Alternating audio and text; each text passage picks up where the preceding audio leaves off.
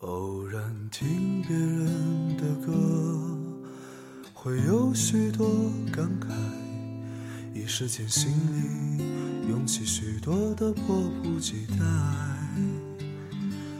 平息了连连风尘，才知道一段感情里，最悲哀的不是被抛弃的那一刻，而是你自己曾经信誓旦旦的说，不管未来发生什么。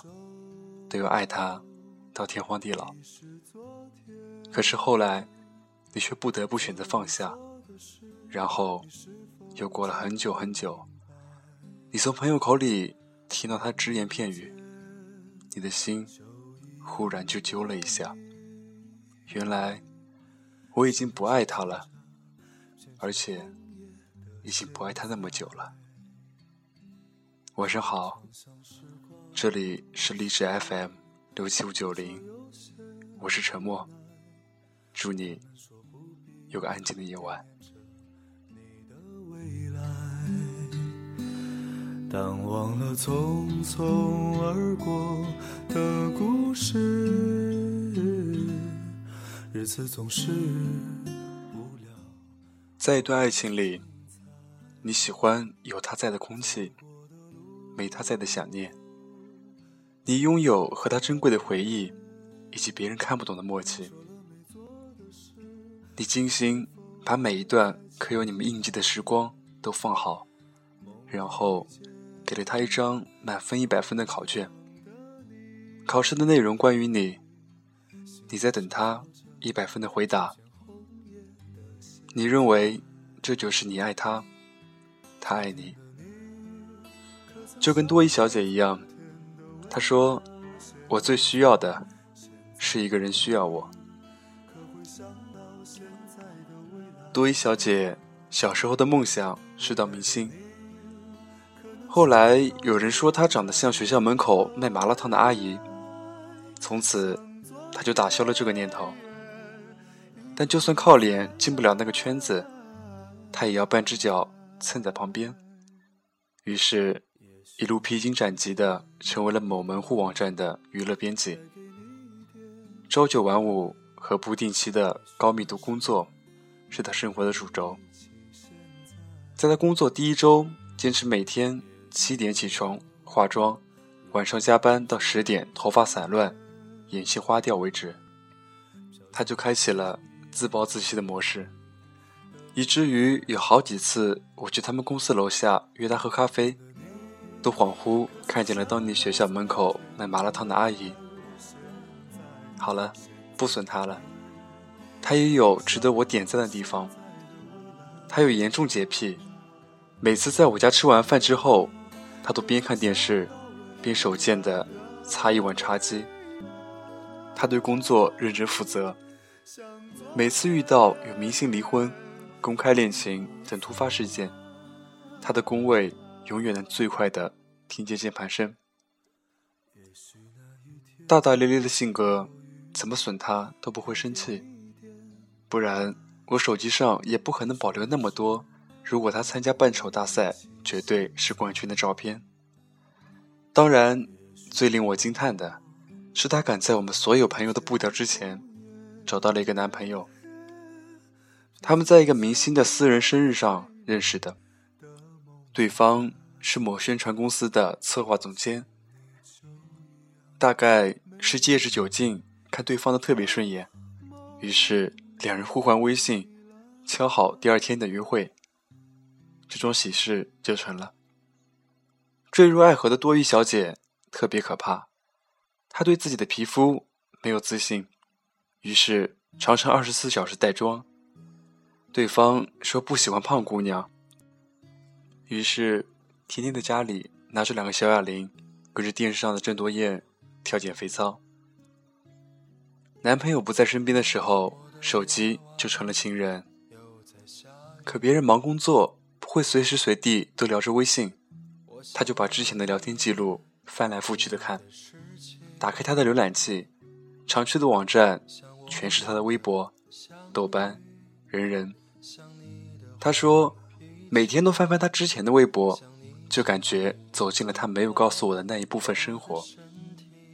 有时候添置了什么，有时候又丢弃了什么。总之，我心里面好满足。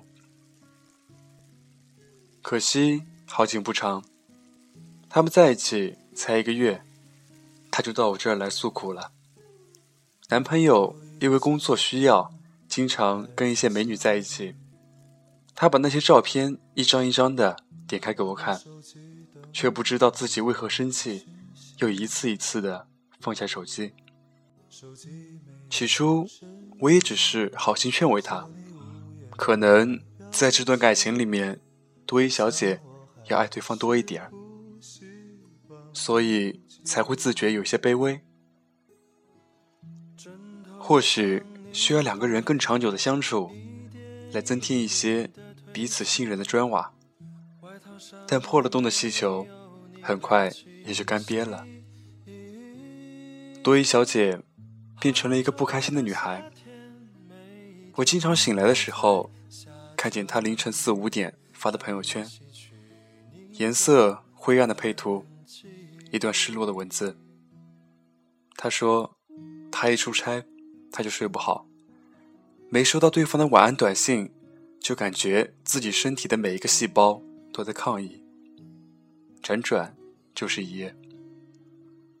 每当他提起他的前女友，他就会觉得对方还忘不了过去，于是就变得焦虑。他只要看见他的微博上面有一些女生给他留的一些“你好帅”之类的花痴评论，他就恨不得回复十句。关你屁事！他每每多关注一个女生，他就会把那个女生的微博全部翻一遍，似乎想去找一个自己不愿相信的答案，但始终都找不到。在第三次把网站上的新闻链接弄错之后，主编给了他三天的假期，让他好好的反省和休息。他躺在床上。男生发来的微信，他也不回。等到电话打来的时候，他脑袋一热，问了他一句：“你到底喜不喜欢我？”对方当然很错愕。在这之后，他说自己病了，很严重，希望马上能够见到他。最后，男生来了，但是看到精神抖擞的多伊小姐，表现很冷。他们是多久分手的？我不知道。有一次在 KTV，从不抢麦的多伊小姐，竟然一个人坐在点歌机前，一口气连上十几首歌。我跟几个朋友看着她那声嘶力竭的样子，也不忍打扰。直到唱到杨丞琳的《想幸福的人》的时候，我就分不清楚是她在唱歌。还是在哭了。第二天，他更新了一条微博：“如果在你面前，我可以肆意的笑，也可以嚎啕的哭，就好了。如果你说我们一起住吧，我想见你的时候就见得到，就好了。”我真羡慕那些可以蛮横吵架，又等着别人来哄的人，羡慕那些在爱情里。高傲的像个女王的人，想走进你全部的生活。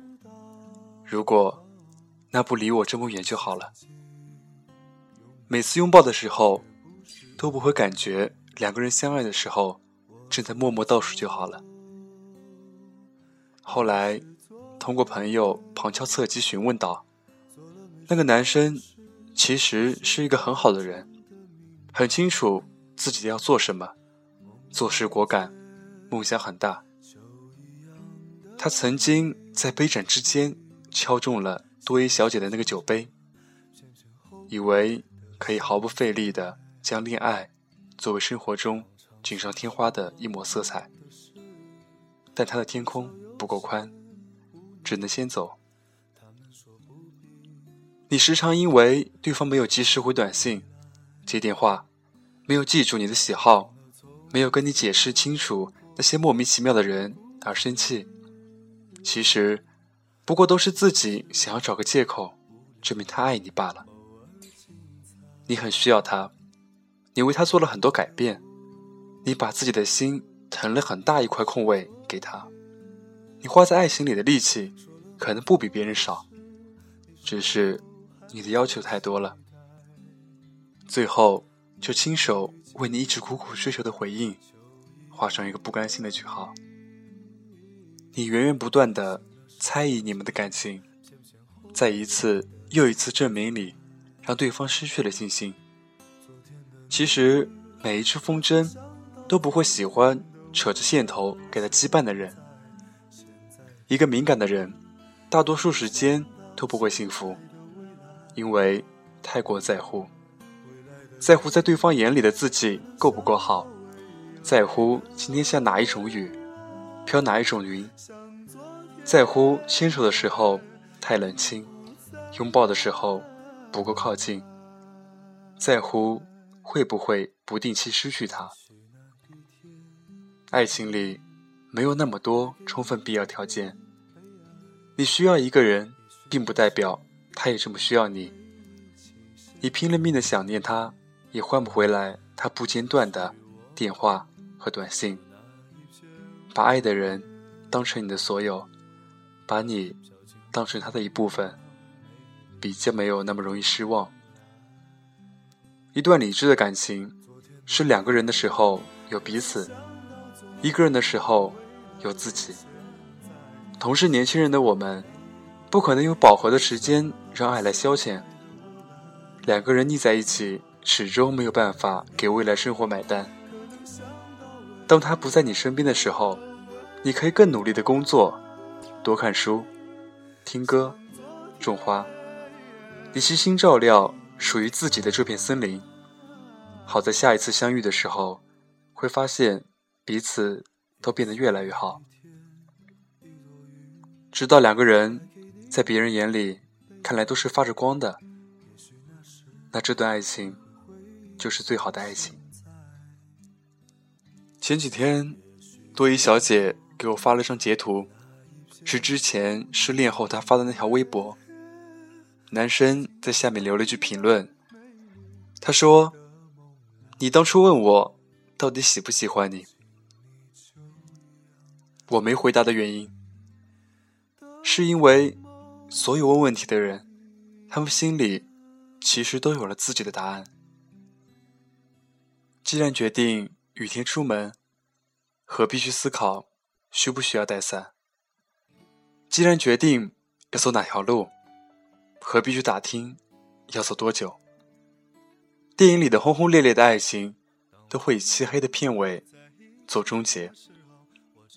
现实生活中，唯有那种沉默、淡然的陪伴与扶持，最是刻骨铭心，以至于。不论结果好坏，都能使你成熟的迈向下一段人生。当你问一个人“你爱不爱我”，或者“你爱我还是他”的时候，他说“你给我一点时间吧”，那么他其实已经把答案给你了。一个女孩说：“男人说这个星期之内会打电话给她，今天。”已经是最后期限，他没有找他。他本来答应了要把自己的决定告诉他，他要在他和旧女友之间做出一个抉择。他没打来电话，是不是代表他已经选择了他？这个女孩子太傻了。当他一个星期前说“给我一个星期时间，让我想想吧”的时候。他已经选择了另外一个女人。他想要一点时间，只是他无法说出分手这两个字罢了。你爱一个人的话，怎么会有期限？你怎么可能会说，这个星期天我会找你，到时候我会给你一个答案？你不爱一个人，才会这么拖时间。无论那句话怎么说，无论他说。过几天我会找你，还是说你等我电话吧？意思都是一样的。他明知道，当他说出了期限，你会忧心的，一天一天等他，你会疯狂的思念他，而他仍然要你等。他舍得让你等待和饱受煎熬，那么他就等于说，你不用再等我。今晚的深夜疗伤室就到这里结束了。我是沉默，祝你们晚安，有个好梦。我们下期再见。说是啊。再见了，朋友，我还要远走到我还没去过的地方。天地那么大，世界那么辽阔，再次相遇也不是没有可能的。再见了，朋友，我还要远走到你还没去过的角落。是你难以抗拒，还是我想太多？我说今晚月光那么美，你说是的。我说今晚月光那么美。